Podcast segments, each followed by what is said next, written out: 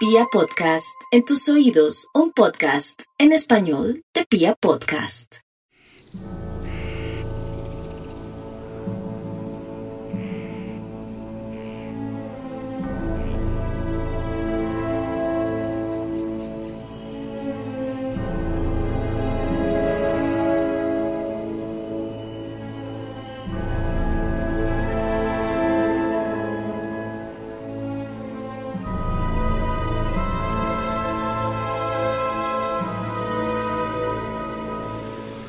Serialmente es un programa que para muchos es de terror. Yo personalmente lo considero una crítica social desde los asesinos seriales, un programa de crímenes con un aparato discursivo. Pero la verdad es que para muchos de ustedes, según lo que me han dicho, se trata de un auténtico programa de terror.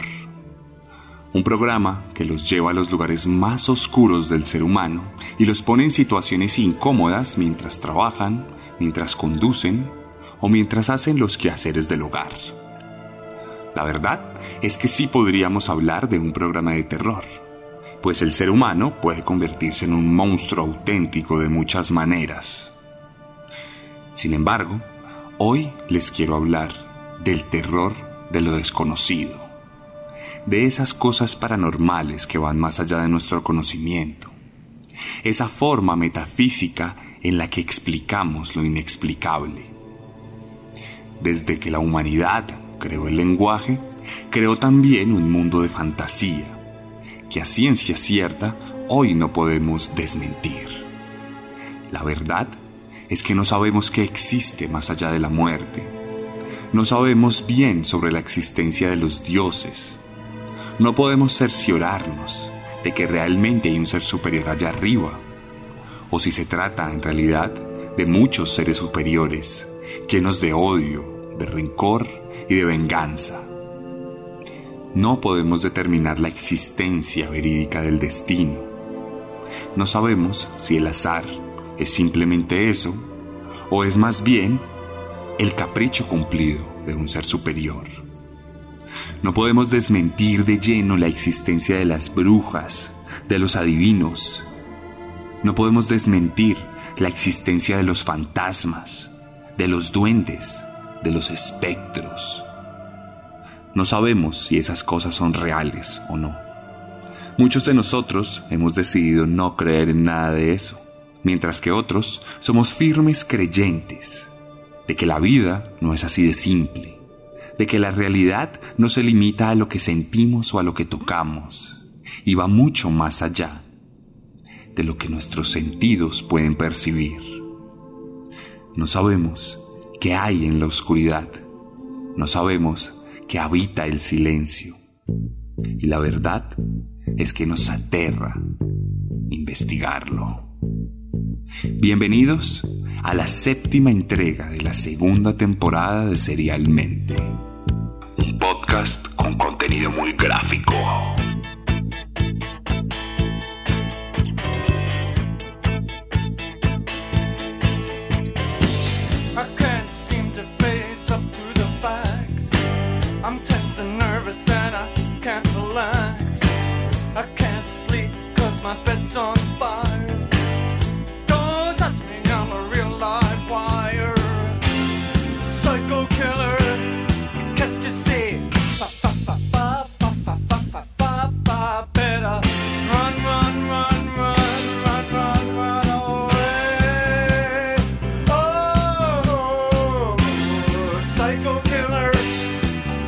Y hoy les voy a contar una historia de miedo, una historia de terror, pero una historia que no deja de estar ambientada en la Segunda Guerra Mundial.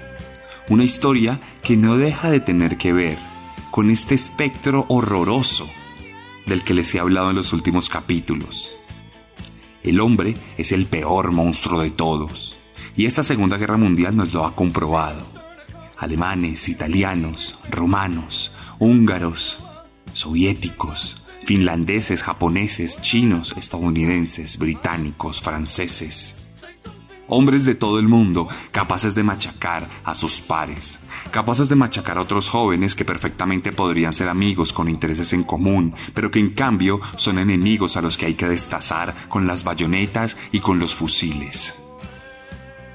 La verdad es que por mucho que haya espectros y monstruos desconocidos, energías o un destino macabro, nada de eso iguala al hombre implacable del siglo XX. Ese hombre implacable que llevó a los jóvenes a la guerra y que llevó a las madres a la desesperación. Y hoy por eso les voy a contar la historia de una madre desesperada.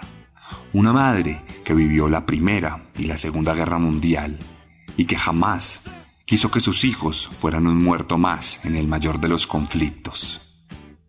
Hoy les voy a contar la historia de Leonarda Chanchuli. La jabonera de Correggio.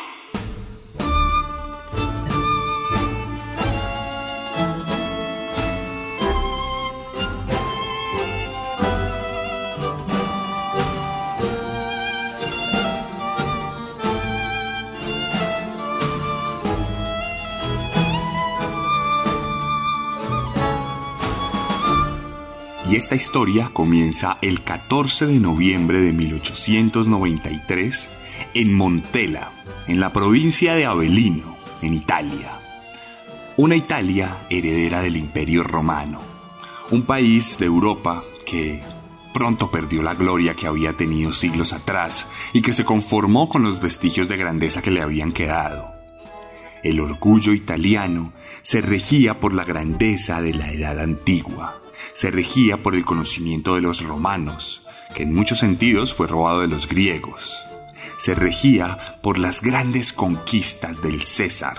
Se regía por la disciplina de las legiones y por la grandeza arquitectónica de quienes erigieron el Foro Romano, el gran estadio donde corrían las carreras de caballos y de carrozas, y por supuesto el Coliseo Romano.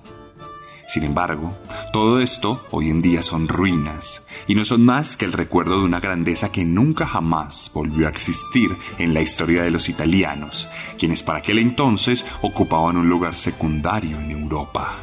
Leonarda nació con una gran depresión que azotó su vida por siempre.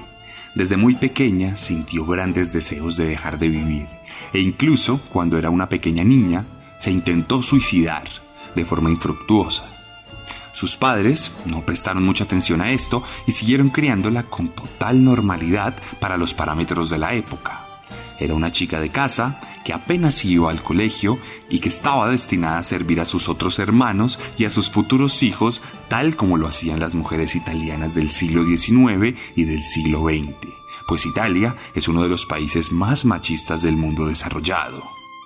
Cuando apenas tenía 19 años, Chanchuli contrajo matrimonio con un trabajador público cuyo nombre era Raffaele Panzardi. Los padres, sin embargo, no autorizaban este matrimonio, pero Chanchuli encontró en su pareja una forma de escapar al destino que tenía en sus manos. Desde muy pequeña siempre creyó que su vida estaba predestinada por alguna fuerza extraña.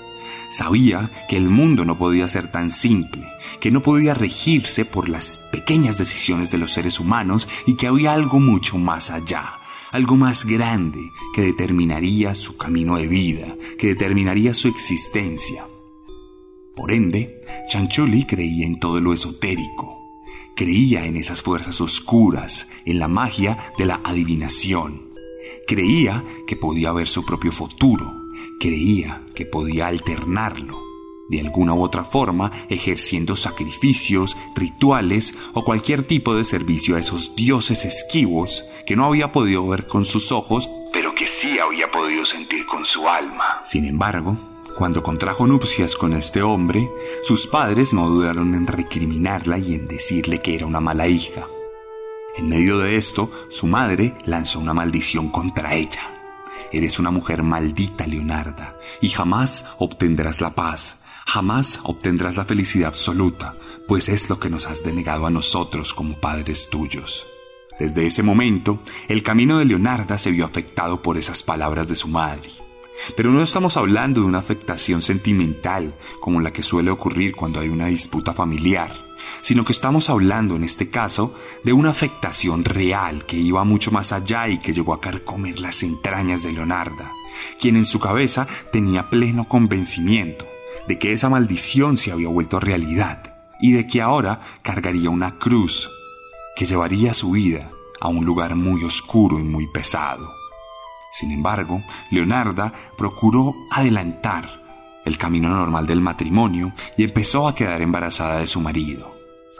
Siendo muy joven y antes de 1930 había tenido ya más de cinco embarazos.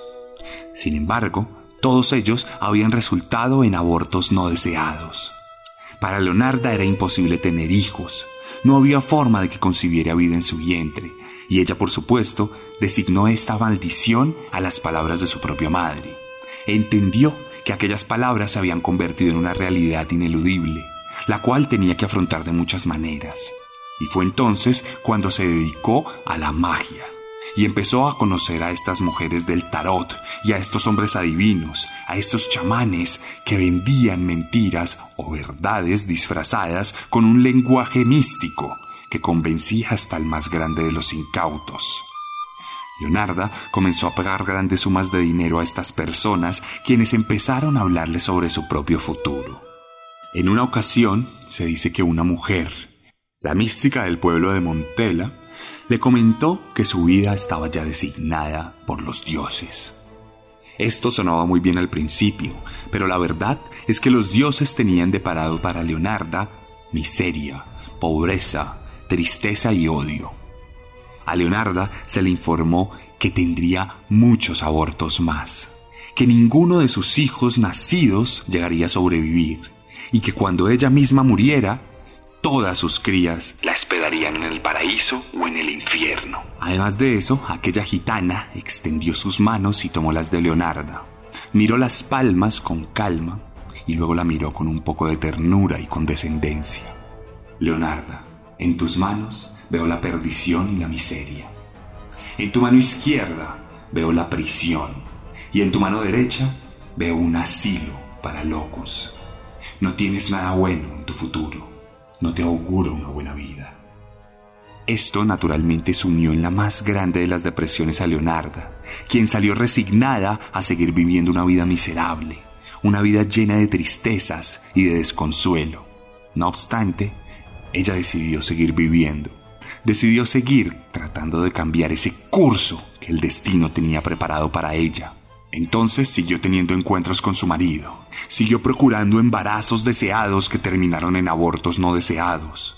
Llegaron a ser más de 10 los abortos que Leonarda sufrió, lo cual ya era una cosa ridícula incluso para la época. Los médicos la examinaron y no hallaron ninguna razón para que tuviera tantos abortos. Los curas corroboraron esa declaración de maldición y dijeron que la única explicación que había para la infertilidad de Leonarda era el mismísimo Satanás encarnado en su vientre.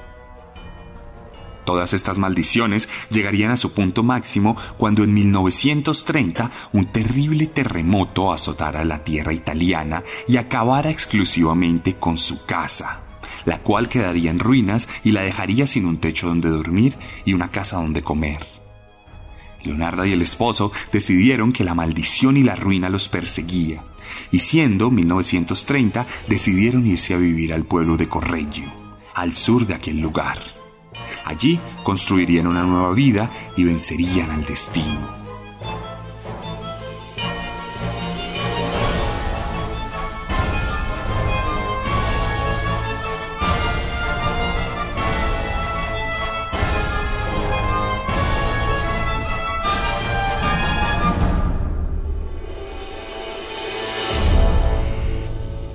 La vida de Leonarda pareció cambiar por aquel entonces.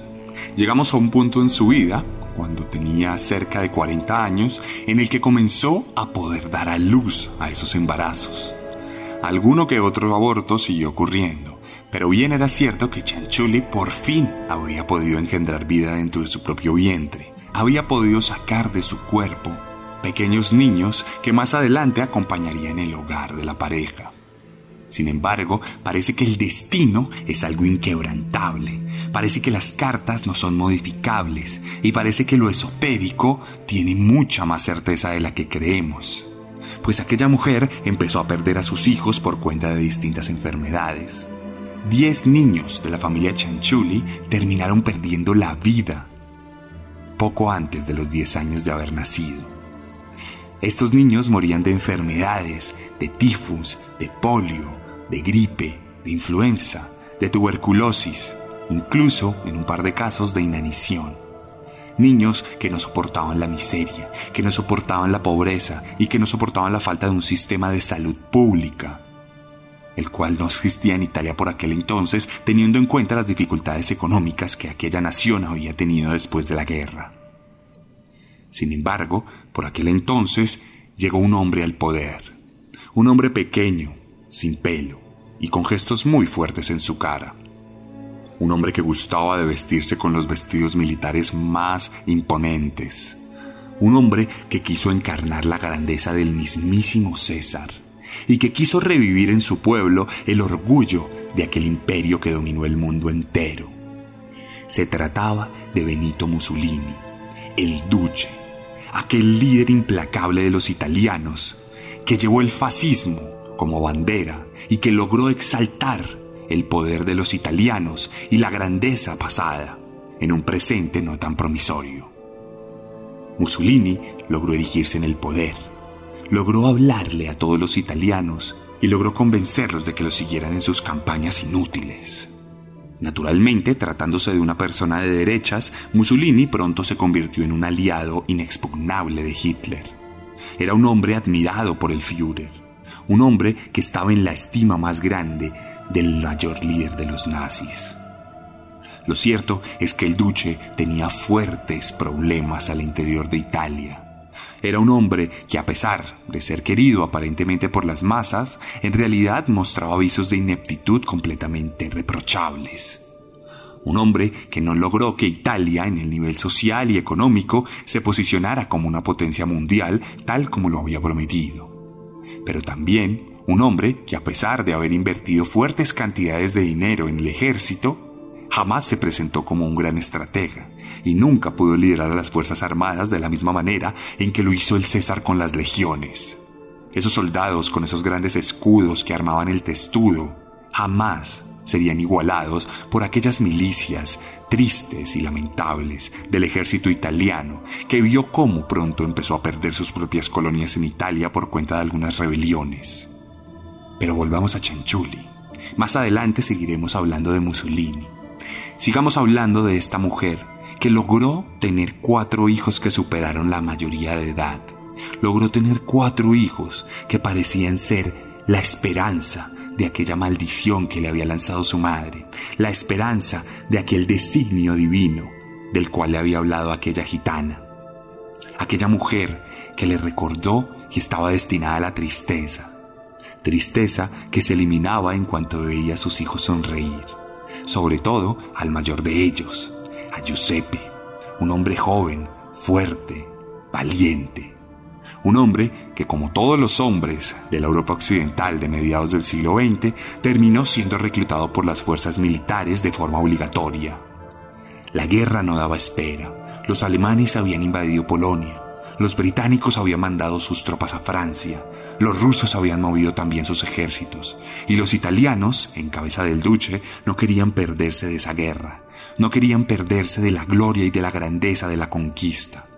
Y entonces empezaron a mandar a sus columnas del ejército por el norte de África y también hacia Grecia y los Balcanes. En su cabeza el duce estaba repitiendo aquellas hazañas de Marco Aurelio, del César, de Comodoro y de otros tantos líderes romanos que llegaron sobre laureles a Roma marchando como líderes implacables. Pero implacable fue la derrota de los italianos. Nunca jamás pudieron avanzar en los territorios de batalla. Incluso cuando Francia fue dominada por los alemanes y ellos intentaron obtener su pedazo de victoria, no pudieron con las derrotadas tropas francesas. Los alemanes tuvieron que cambiar todos sus planes de guerra por cuenta de los italianos. Tuvieron que invadir el norte de África, aunque inicialmente no era importante para Hitler. Tuvieron que dedicar un tiempo invadiendo los Balcanes y Grecia para salvar a las derrotadas tropas de Mussolini. Un ejército mediocre, un ejército derrotado, un ejército de hombres que no sabían quién los lideraba. Entre esos estaba Giuseppe, un hombre que estaba tratando de sobrevivir a la peor de las guerras, que estaba tratando de vivir de la forma más digna en que se puede en medio de un conflicto. Sin embargo, Chanchuli no estaba completamente tranquila con esto. Escuchaba todas las noches esa voz de la gitana que le decía que sus hijos iban a morir. Y esto también empeoró cuando una de sus hijas, de las cuatro que le quedaban, terminó muerta por una enfermedad. Otra terminó muerta por un bombardeo, y entonces solo le quedaban dos, entre esos Giuseppe. En este punto de su vida, teniendo más de 40 años, Leonarda decidió que no podría ser indiferente a la situación, que tendría que hacer algo, que tendría que ver la forma de contrarrestar ese designio de los dioses implacables que se cobrarían la vida de su hijo. Sabía que tenía que alimentarlos, sabía que tenía que saciar su ira, sabía que tenía que rendirles respeto. Y entonces decidió que la mejor idea para llevar a cabo su plan era ofreciéndole sacrificios, era ofreciéndole la vida de otros seres humanos. Estaba plenamente convencida por aquel entonces que la forma en que ella podría salvar la vida de su hijo era asesinando a otras personas.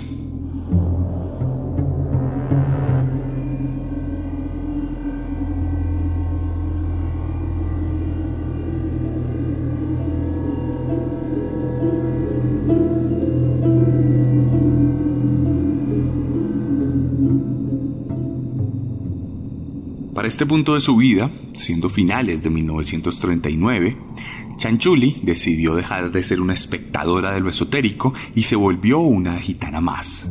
Se volvió una adivinadora, que leía las cartas, que leía el café y que leía también el cigarro. Una mujer que abrió las puertas de un consultorio al cual sus vecinas fueron con intenciones de buscar ayuda para su propia vida. Algunas iban porque necesitaban algo de comer y querían el favor de los dioses. Otras querían explicar su propia soledad e iban a preguntarle a los demonios que rondaban a Chanchuli sobre sus propias habilidades para conquistar.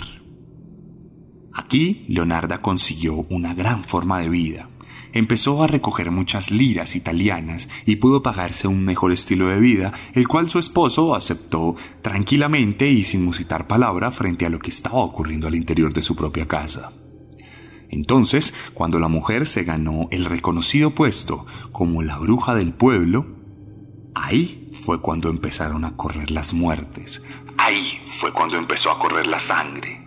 Y todo lo hizo desde este mundo esotérico, desde esta oscuridad cuando en noviembre de ese mismo año llegara a su consultorio Faustina Seti, su primera víctima.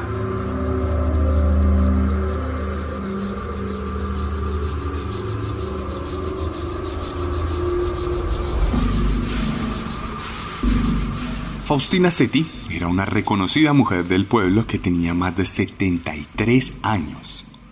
Para aquel entonces ya había alcanzado las expectativas de vida de la persona italiana promedio y estaba tremendamente preocupada pues se encontraba totalmente sola. Era una mujer que no tenía ni tuvo ninguna pareja, que no había encontrado un hombre digno que la cuidara y que la amara. Ya no podía tener hijos por su avanzada edad y la soledad la sumía en una tremenda depresión. Entonces acudió a los servicios de Chanchuli y le contó todos esos problemas que la afligían. Seti, ingenua como era, decidió abrir las puertas de su corazón por completo. Y entonces Chanchuli encontró una gran oportunidad, pues pudo enterarse de hasta el más mínimo detalle de la mujer. En ese momento le leyó las cartas del tarot y le dijo que efectivamente el destino tenía guardado para ella un final feliz, que había un hombre que había nacido para amarla, y que por otras razones distintas y que no importaban, no se había podido encontrar con ella tiempo pero que todavía estaba dispuesto a conocerla. Este hombre, supuestamente idílico y admirable, estaba en Pola, un pueblo cercano a Correggio. En ese momento la mujer estaba bastante feliz y siguió asistiendo para seguir escuchando sobre este gran hombre. Feti, naturalmente, pagaba muy juiciosa todas las consultas con Chanchuli. Ella siguió sacándole dinero mientras le seguía contando las maravillas de aquel prometido. Entonces, en un punto, le explicó que aquel hombre no podría venir a Corrello y que ella sería la que tendría que ir a viajar con él. Le dijo que no podría despedirse de la familia de forma natural, pues esto podría afectar los hilos del destino y podría dañar todo lo que el mundo tenía planeado para ella.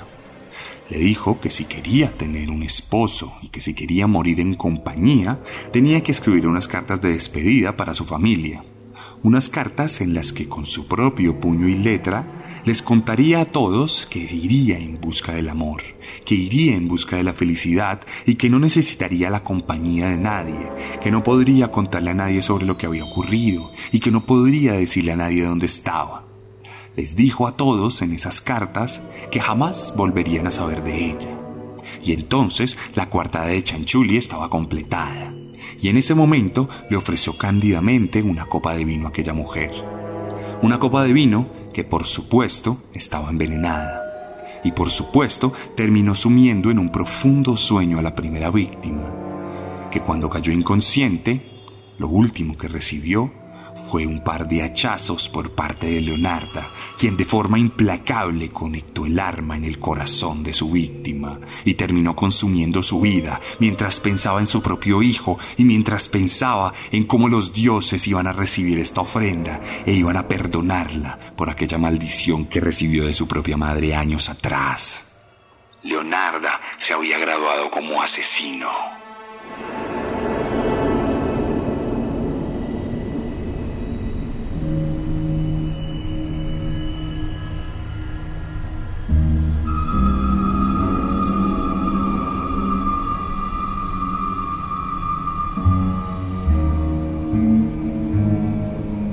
En ese momento, Leonardo tomó el hacha y picó a su víctima en nueve pedazos. Nueve pedazos que terminaron en un jarrón donde la sangre se acumuló y se liberó de aquel cuerpo muerto. En este punto, lo que seguiría es algo que quiero que la misma Leonarda les cuente con sus propias palabras. Tomé las piezas de carne en un jarrón y las metí dentro de 7 kilos de soda cáustica que había comprado para hacer jabón. Batí toda la mezcla hasta que las piezas se disolvieron en una especie de masa que estaba muy fuerte, oscura y mohosa. Luego cogí esa masa y la metí en pequeños recipientes que más adelante se convertirían en jabón. Estos recipientes terminaron en un tanque séptico. Por otro lado, tomé la sangre que había guardado en la jarra y esperé a que se coagulara. La metí en un horno para secarla y la mezclé con un poco de harina, azúcar, chocolate, leche y huevos. También le eché un poquito de margarina y empecé a crear una mezcla y una receta especial que terminó por tener como resultado la preparación de unos pasteles tremendamente crujientes. Estos pasteles fueron servidos a mis otras clientas y también se los envié a mi amado Giuseppe, quien los comió con mucho gusto. En total, del asesinato de Seti, Chanchuli recibió 30.000 liras italianas como resultado de los pagos de sus consultas, de la venta del jabón que hizo con su propia carne y de los pasteles que le vendió a sus clientas. En su cabeza creía que su hijo estaba salvo. Sin embargo, había leído sobre la ira de los dioses, había leído sobre lo implacables que eran y sobre su exigencia a la hora de demandar sangre humana. También, no nos digamos mentiras, probablemente en su cabeza encontró placer. Encontró una auténtica necesidad de repetir aquel momento sublime en el que asesinó a esa pobre mujer y la convirtió en jabón. Encontró placer en el poder de poseer a otras personas. Y entonces decidió que volvería a matar.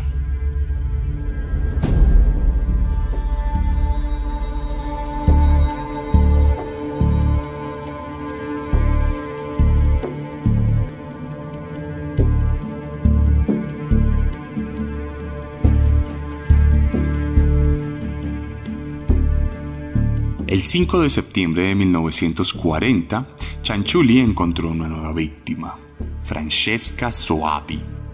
Soavi era una mujer más joven que su anterior víctima, pero igualmente desesperada.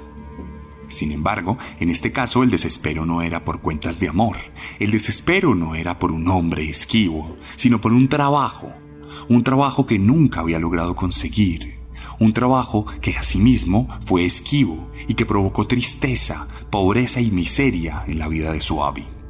Francesca estaba desesperada por tener algo de dinero. No tenía formas de buscar algo que comer y no quería dedicarse a limosnear. Entonces fue donde la bruja del pueblo. Fue donde la amada Leonarda Chanchuli y le explicó todo su problema.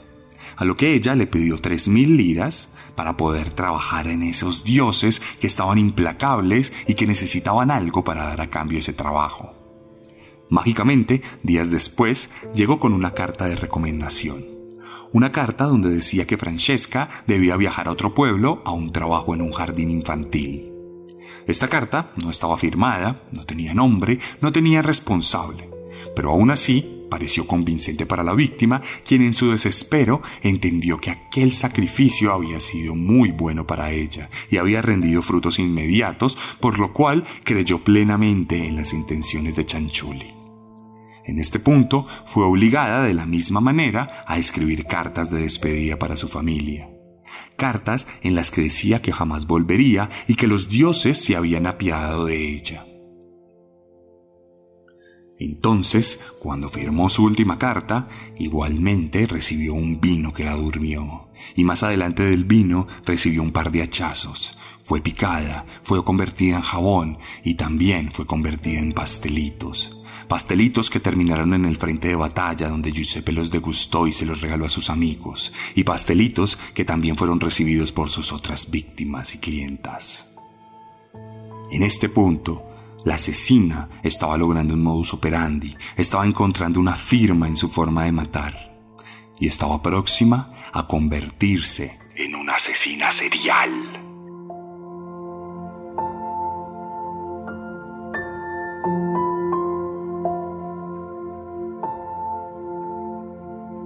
Virginia Casiopo era una mujer de 53 años que era ampliamente reconocida en el pueblo por ser una soprano retirada. Sin embargo, el retiro no le dejó grandes réditos o una jubilación que le permitiera vivir tranquilamente, y estaba ansiosa, como la última víctima, de conseguir un trabajo a costa de lo que fuera. En ese punto, Virginia asistió a aquel lugar que ahora era reconocido como un templo exitoso de lo esotérico un templo donde una mujer había logrado conseguir a su esposo en otro pueblo y otra había logrado conseguir un trabajo en otro lugar. Entonces Virginia se dirigió allí y pagó todas las consultas posibles para explicar lo ocurrido. Chanchuli no tardó en decirle que un empresario muy grande, pero misterioso, le había ofrecido un trabajo a muchos kilómetros de distancia. Aquí se repitió exactamente el mismo modus operandi. Las cartas, la manipulación, la extorsión y el conocimiento, seguidos de una botella de vino, una copa que luego terminó con la mujer en el suelo y con un par de hachazos en la cabeza que acabaron tomando su vida. En este punto, Chanchuli tuvo algo más que decir. Ella terminó en el jarrón de la misma manera en que lo hicieron las otras dos. Su carne era gorda y blanca. Cuando la derretí, le añadí una botella de colonia y luego de mucho tiempo de que estuviese hirviendo, pude hacer una de las sopas más cremosas y deliciosas que he probado en mi vida. Le di algunas porciones a mis vecinos y a mis clientes. Además, hice unos pasteles muy deliciosos, que estaban mucho más ricos que los anteriores. Esa mujer era realmente dulce y sabrosa.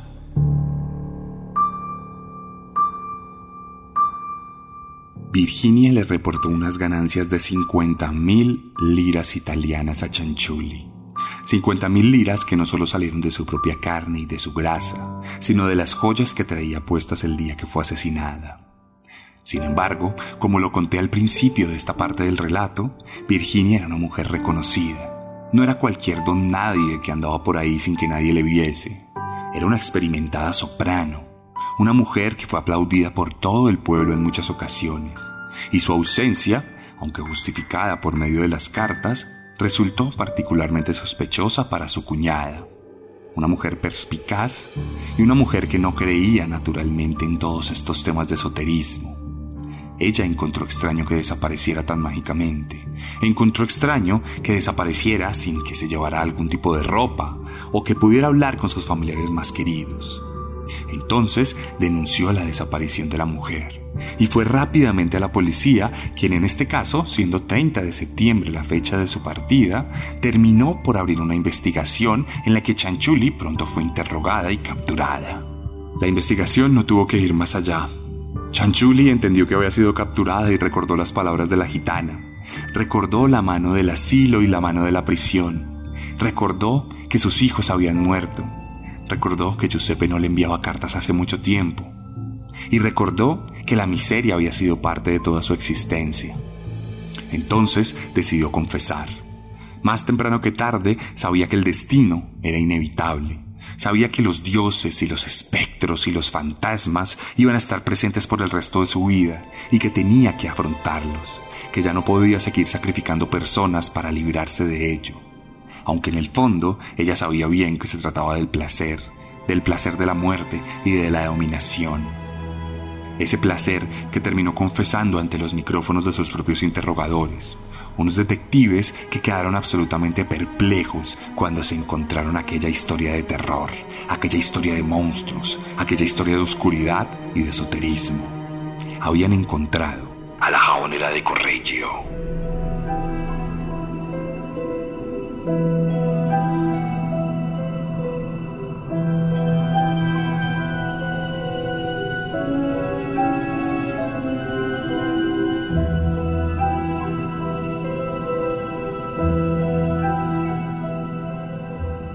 pesar de la confesión, el juicio de Chanchuli tardó mucho más. La guerra comenzó a tomar un curso más complejo. Italia fue relegada a un segundo lugar y terminó por esperar a ver qué pasaba con los alemanes, con los estadounidenses y con los británicos. El país fue invadido desde el sur. El templo de Montecassino no pudo contener las fuerzas implacables de la maquinaria de guerra norteamericana y británica. Los italianos pronto se rindieron Mussolini trató de escapar, aunque fue capturado al final de la guerra por la mafia italiana, quien lo colgó junto con su amante y lo asesinó ante miles de personas. El mundo cambió para los italianos. Ahora más que nunca se les recordó que ya no eran los grandes romanos de los tiempos de antaño. Se les recordó que ahora estarían destinados a vivir en las sombras y que tendrían que seguir las órdenes de unos nuevos patrones que hablaban en inglés. En ese nuevo mundo, en 1946, Chanchuli recibió juicio, pero un juicio que estuvo pasado por tranquilidad, por aclaraciones y por la solemnidad de alguien que sabía que estaba cumpliendo su destino. De hecho, en algunos momentos, cuando el fiscal presentaba algunas pruebas en contra de ella, fue la misma Chanchuli la que lo corrigió y le dio aún más pruebas para incriminarse a sí misma. Todo esto terminó por convencerles de que no era una mujer completamente cuerda y de que no se trataba de una asesina a sangre fría, sino de alguien dominado por fuerzas oscuras, reales o irreales. Entonces, en ese momento, decidieron que la mejor pena era condenarla a 30 años de prisión. Pero no en una cárcel cualquiera, sino en un asilo para criminales esquizofrénicos y dementes criminales que jamás verían la luz por más de que fueran liberados, pues serían sometidos a experimentos y a tratamientos que los deshumanizarían de distintas maneras. Allí, Chanchuli perdió contacto con sus hijos. No sabemos si terminaron por morir como lo decía la profecía, pero para ella, en su cabeza, fue así, porque nunca jamás los volvió a ver. Entonces, en la mano izquierda, encontró la prisión en las rejas de su propia celda en aquel asilo que representaba la mano derecha. Chanchuli vivió hasta el 15 de octubre de 1970, cuando un derrame cerebral se apoderara de su vida y se la llevara para siempre. Tenía 77 años.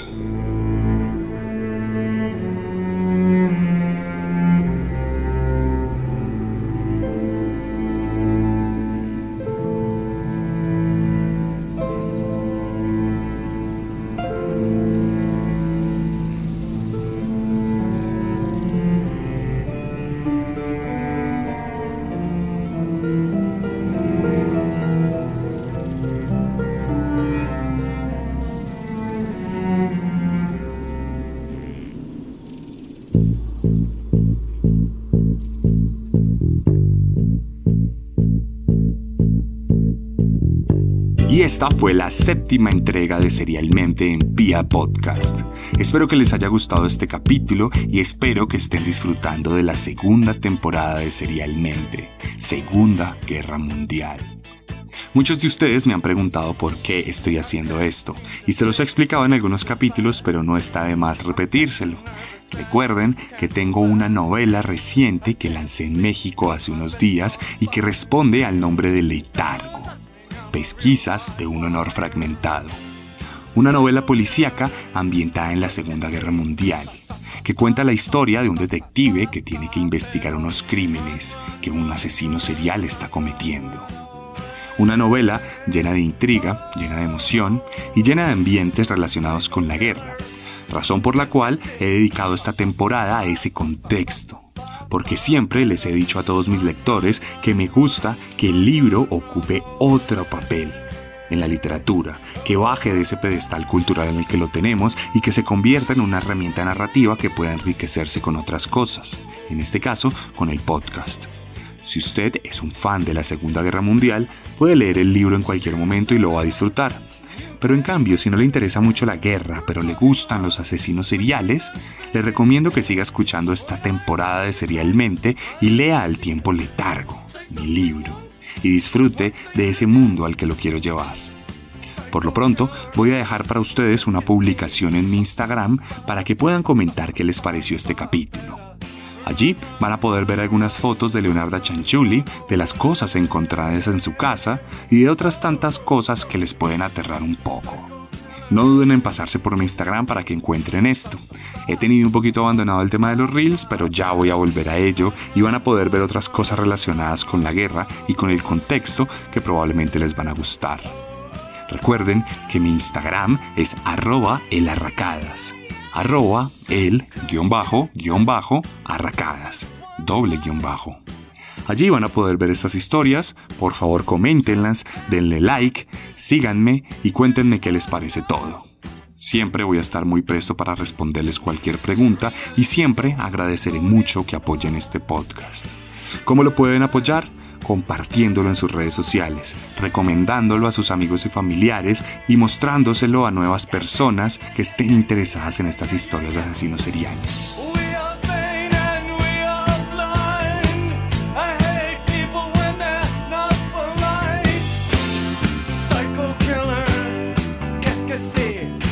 Asimismo, en esa red social pueden encontrar mi libro disponible para ustedes. Tengo para ustedes tres libros. Descenso, Carne, que es un libro de relatos de caníbales, y Letargo. Disponible principalmente en Colombia, pero también en México en la cuenta de Chunchos MX. Chunchos MX, donde también podrán conseguir la merch oficial de Serialmente, camisetas con algunas frases. Traje 40 camisetas a Colombia y en una sola semana se perdieron. Solo quedan 4 camisetas disponibles para ustedes, pero en México son ilimitadas por cuenta de Chunchos, así que échense la pasada. Si quieren alguno de estos productos, no duden en escribirme en mis redes sociales y los haré llegar a su casa, incluso firmados si así lo quieren. Pero lo más importante de todo es recordarles que este 15 de mayo será el evento de lanzamiento de Letargo en Bogotá, el Museo en su segunda entrega. A la primera entrega fueron más de 500 personas que disfrutaron de un recorrido auditivo y experiencial por la Casa de Pía Podcast. En este caso, por la pandemia, tendremos un recorrido pero de otra dinámica. Un recorrido que conservará la distancia para las personas, que tendrá desinfección y que tendrá límites de aforo. ¿Cómo pueden entrar al Museo? Simplemente comprando una copia de Letargo o de alguno otro de mis libros o camisetas. Este Museo inicialmente estaba para el 24 de abril, pero pasó para el 15 de mayo por cuenta de la pandemia. Tenemos que esperar un poco al que pase el pico y podamos volver a vernos, pero les prometo que no lo vamos a aplazar. Así que nos vemos el 15 de mayo en el Psycho Museo. No duden en escribirme cualquier duda que tengan. Por último, recuerden que también tengo para ustedes otro podcast que se llama Un Día de Furia y que también pueden encontrarlo en Spotify, en Deezer, en Pia Podcast y en todas las plataformas de audio, así como en YouTube. Un día de furia relata las peores masacres de la historia de una forma mucho más dinámica. Así que espero que vayan y lo escuchen si les gusta serialmente. No siendo más, nos escuchamos la próxima semana con un nuevo monstruo. Porque recuerden que siempre podemos ser peores.